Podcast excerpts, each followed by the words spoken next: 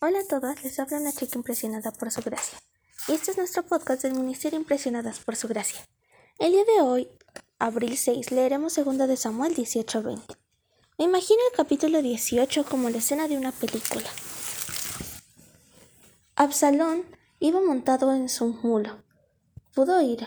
¿Pude un mulo ir rápido? Y se dio la vuelta para mirar detrás de él, sin ver la gran rama que tenía enfrente. El mulo pasó justo debajo del ramaje y ¡bam!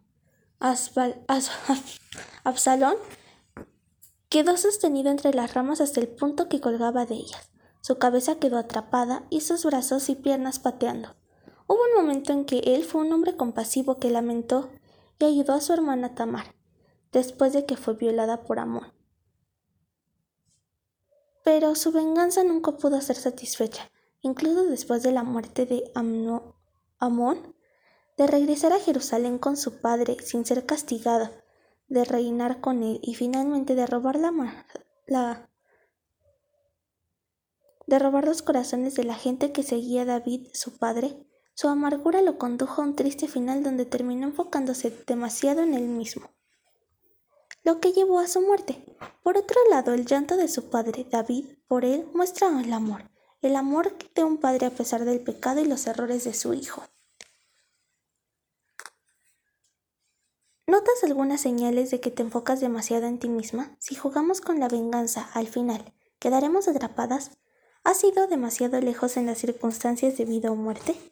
A continuación vemos a Absalón muerto y a David regresando como rey a Jerusalén. También vemos muchas personas anunciando y retornando lealtad al rey. Démosle una mirada más profunda a Simei. En el capítulo 19, Simei se postra ante David pidiendo misericordia y perdón. Si recuerdas en el capítulo 16, cuando Simei estaba maldiciendo a David, arrojándole piedras y pateando polvo sobre él, David le dijo a sus hombres que no lo mataran, sino que continuaran su camino. David no le responde aquí en el capítulo 19 con te lo dije, pues hace lo que el Señor hace, que es llamar al pecador. ¿Con qué frecuencia creemos que necesitamos hablar por Dios como Abisai? Que trató de hacerlo cuando le dijo a, a David que Simei debía ser ejecutado cuando él se arrepintió, solo unos días después. Si podemos ser audaces y compartir la verdad de Dios con los demás, pero no pongamos palabras en boca de, de Dios ni pensemos que estamos ayudando a Dios a tomar la justicia en nuestras propias manos. El verdadero arrepentimiento se dará a veces solo momentos o días después, y a veces no llegará hasta después de muchos años, incluso hasta el regreso de Cristo. ¿Qué más descubres al mirar a otras personas en este capítulo cuando David regresó como rey? Una mujer sabia. Una cabeza es cortada y arrojada por encima de un muro. Pareciera que aquí tenemos otra escena de película de acción.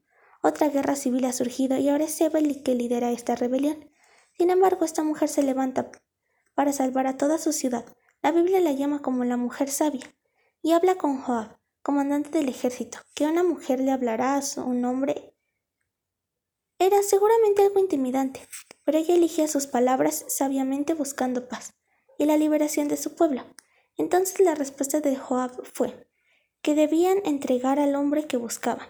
Seba, a la mujer que se le ocurre la idea de cortarle la cabeza y tirarla por la pared. Ese no sería necesariamente mi primer pensamiento de cómo entregarlo. No obstante, ella va con... Ella habla con la gente del pueblo y todos se ponen de acuerdo y lo hacen. Su nombre nunca se menciona, pero seguramente fue recordada por su respuesta, ya que esto está escrito en las escrituras. ¿Alguna vez ha sido el único que ha dado un paso adelante por algo que ha marcado una diferencia significativa en tu comunidad? Gracias por escucharnos en este bello día. Nuestra oración es que Cristo vive en tu corazón y que el amor sea la raíz y el fundamento de tu vida. Y que así puedas comprender cuán alto, cuán ancho, cuán profundo es el amor de Cristo. Hasta luego, bendiciones.